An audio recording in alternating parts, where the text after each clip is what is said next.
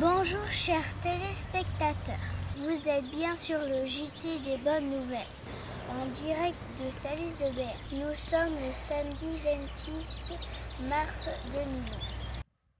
Nous sommes allés à la déchetterie pour comprendre ce que deviennent les déchets qu'on ne peut pas mettre dans nos poubelles maison. Donc tout ce qui ne peut pas être déposé dans notre bac noir ou dans notre bac jaune à la maison, on les amène ici à la déchetterie.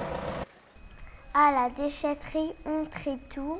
Ce qui est encore utilisable est donné à Emmaüs.